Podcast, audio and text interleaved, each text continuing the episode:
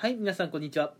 今回のですねお話の内容はタイトルにもある通り会社を辞めたって人は死にやしないっていう話をねしていこうかなと思います。うん。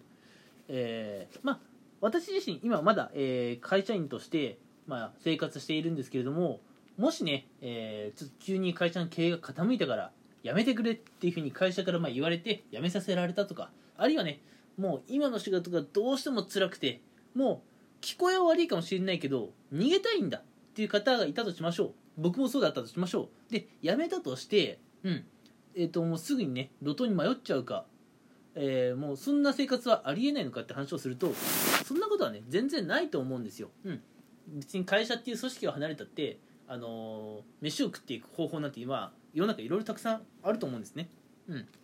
一つその例として、まあ、YouTube をね取り上げてみたいと思うんですけれども皆さん10年くらい前の YouTube あるいは YouTuber ってどういう印象だったかなっていうところなんですけれど僕としては10年前 YouTube とか YouTuber やるそういうことを言い出す人を見てお前もうちょっとうんあのー、真面目にね自分の人生考えた方がいいんじゃないかなと思います。っていう感じでした。うん。ていうか10年前って YouTube あったっけ？うん。ちょっとねあの今あのよく考えずに10年って言っちゃったけど10年前ってあったっけかな？であったとしても今さこうやって YouTuber として飯食っていけるって想像できてたかって言われるとできてなかったと思うんですよね。10年前にも YouTube, YouTube ってあったかはちょっと僕覚えてないですけど。でもそれがどうでしょう？どんどん月日が流れてえつい最近だとまあ大物 YouTuber なんてもうどんどんどんどん増えてきてますけれども別に大物じゃなくても、うん、まああの生活費稼げるくらい、うん、そういうそれぐらいのね収入を得ているっていう人はどんどん増えてきてると思ってるんですよ。あのよこの YouTube の例から何を言いたいかっていうと別にね会社に所属してなくても、うん、自分の好きとかやりたいことを、まあ、全力でやればそれがねまあお金になってそれで全然生計立てていけると思うんですよ。だから別に会社で働くことが、まあ、お金を得るための唯一の方法ではないと思うんですね。だからまあ辞めたきゃ辞めればっていう感じだしあのコロナ禍でね、あのどうしても、会社が続かなくなっちゃった。辞めなきゃいけなくなっちゃったっていう方も、まあ、いるとは思うんですけれどもそんなに悲観的に捉えることはないんじゃないかな。むしろ、まあ、プラスに捉え,、えっと、捉えて自分のね第2第3の人生の始まりなんだと。いうふうにポジティブに捉えればいいんじゃないかなって僕は思ってるんですよ。うん。まあ、僕もね、あのー、まあ、1つか2つくらい前の放送回でお話ししているんですけれども将来的にはね独立したいな起業したいなと。で独立して起業して何をやりたいかなっていうのもあの前回か前々回くらいちょこっとねお話ししてるんですけどもまあ夢はあるんですね。なので、うん。まあ、僕に限らずだと思うんですけど今ほとんどの会社員が会社をね、まあ、離れるってことは視野に入れてるんじゃないかなと思うんですよ。だからあなただけじゃないと思うんですね。会社を離れるって考えてる人って。だからまあ別に会社を離れることにビビらずそれから会社にあまり依存しすぎないようにっていう言い方が僕は大事なんじゃないかなと思います、うん、やっぱり自分のやりたいことを全力でやるってなった際にどうしてもずっと一つのとこにって入れないと思うんですよね。どんなにいい企業に入ったとしても。うん。なので、えー、自分の人生ねこれからどうしようって迷ってる方がもしね、えー、このリスナーさんの中にいたら、えー、まあ僕としては一つの、ね、場所に依存する必要はないかなと、うん、別に会社を辞めたって飯は食っていけるんでね人はそう簡単には死にやしないと、うん、むしろね新しい人生の始まりだとねいうふうにプラスに捉えて行動していければいいんじゃないかなというふうに考えています。まあとは言っても、まあ、いきなり会社辞めてじゃあ家で一日中ゴロゴロしてて飯を食っていけるかって言われるとそうではないと思うんですね。なので、えー、会社を辞めて、まあ、これからどうやって生きていこうかなって考えている方は、まあ、僕自身もそうなんですけれど2つのことをやんなきゃいけないかなと思っています。簡単に言って。2つのこと。まず1つ目が自分のね、まあ、趣味を、まず見つけておくこと、うん、でその趣味に全力で取り組むことっていうのがねやっぱ大事になってくるかなと、うん、なので、まあ、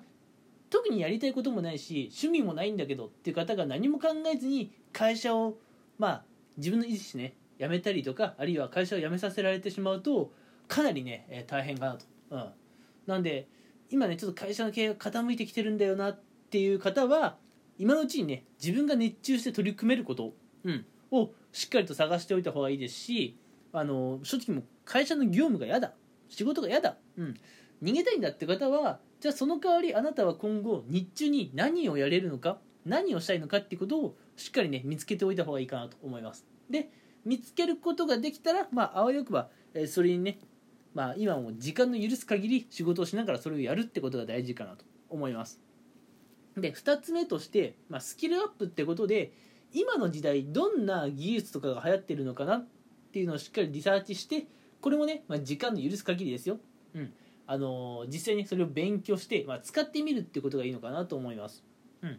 でこれどういうことってところで先ほどちょっとね、まあ、YouTube のお話あったと思うんですけれど、まあ YouTube ってまず動画となるものを撮りますよね。でそれをパソコンを用いて結局編集とかするわけじゃないですか、うん、ゲーム実況にしろ Vlog にしろ、えービジネスの,、ね、あの解説動画にしろあの、まあ、エンタメにしろほとんどの動画は何かしら編集が入ってると思いますでもあの編集って動画を撮った人が全部自分でやってるかって言われるとそうじゃないんですね。僕が動画撮って僕が編集しますって方もいるっちゃいます。でも僕が撮った動画を誰か編集上手い人やってくれませんかっていうふうに仕事を依頼する方も結構な数いるんですよ、うん、なので、まあ、た今だったら YouTube の動画編集とか結構時代の流れにね乗っている技術なんですけどもそういう時代時代のね技術を身につけておくことっていうのがまあ、え2つ目、うん、会社を退職する前にできればやっておきたいことかなと思います。で自分の趣味とか、まあ、やりたいことこれに、まあ、時間の許す限り没頭するってことと時代に合った技術をしっかりリサーチしてそれを学ぶってことを、まあ、その2つをやってできればそれをあの融合させるっていうことがあの、まあ、これからの時代ね自分らしく生きていくためには必要なんじゃないかな。これができれば今いる一つの組織にね依存する必要はないかなと思います、うん、でこれねあのまたまた僕のちょっと具体例を出していこうかなと思うんですけれども例えば僕だったら犬が好きなんですね。犬と戯れるのが好き、うん、ただ家がアパートだから家犬飼えないけど、まあ、その代わりペットショップに行ってちょっとね、えー犬とね、うん、戯れるというかそういう時間が僕は好きだと。だから平日でもたまにペットショップに足を運びますと。で今あの動画編集がね結構時代のな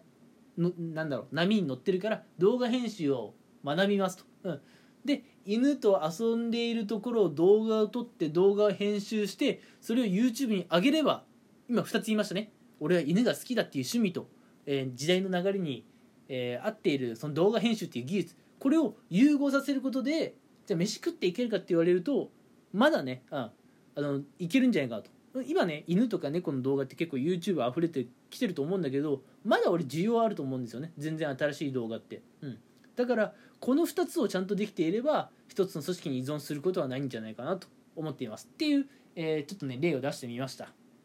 さあそろそろね今回のラジオ放送回、えー話のねまとめに入っていこうかなと思うんですけれども。うん。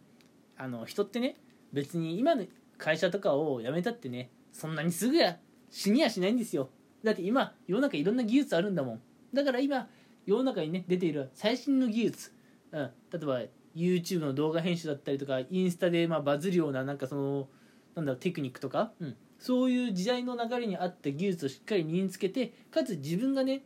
熱中できるものを、まあ、しっかり持っておく。でそれを融合させれば、まあ、それでね、まあ、お金になることは全然あるので、うん、今の会社に依存するなんてことはなくねもしあの離れたいなと今いる組織を離れたいなと思った方はもう思い切って離れてたってもいいんじゃないかなと僕は思っています。うんまあ、そういうことがね自分の生きたいように生きるをえ実現することにつながってくるんじゃないかなと僕は思うんですよ。え僕もね将来的にはそういうふうにやっていくつもりです。うん、もちろんねそれが実現したらまたこうやってねラジオ放送で、まあ、報告がてらね皆さんにもお話ししていこうかなと思います。えー皆さん今回の放送内容どうだったでしょうか、えーまあ、皆さんのねこれからの人生のなんか支えになればいいなというふうに思っております。それではまた次回以降も聞いてくれると嬉しいです。それでは聞いてくださってありがとうございました。